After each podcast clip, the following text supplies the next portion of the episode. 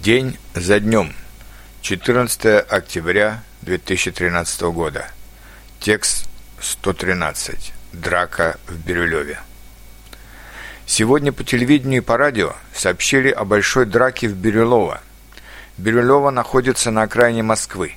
Несколько дней назад ночью местный житель Егор Щербаков провожал свою девушку, и неизвестный, как полагают кавказец, начал приставать к девушке, а когда Егор попытался помешать этому, он убил его ножом.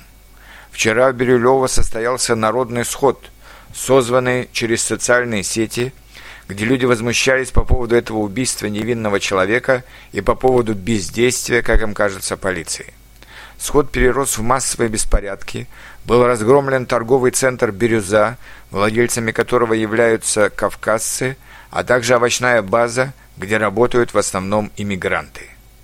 Беспорядки прекратились только после вмешательства ОМОНа, специального отряда полиции, при этом задержано более 400 человек.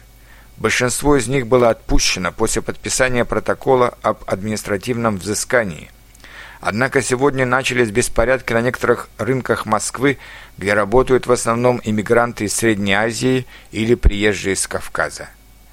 Это еще раз говорит о сложном положении с иммиграцией в Российской Федерации, где мигранты составляют уже около 10% от общего населения, и где они, в отличие от переселенцев советского периода, вовсе не спешат приобщаться к русскому языку и русской культуре – а продолжают жить, как мы говорим, по закону гор.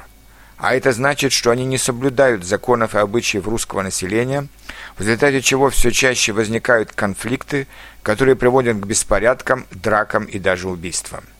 Все понимают, что что-то надо делать, чтобы уменьшить межэтническое противостояние, но пока нет четкой программы, и реакция следует за печальными событиями, а не предупреждает их.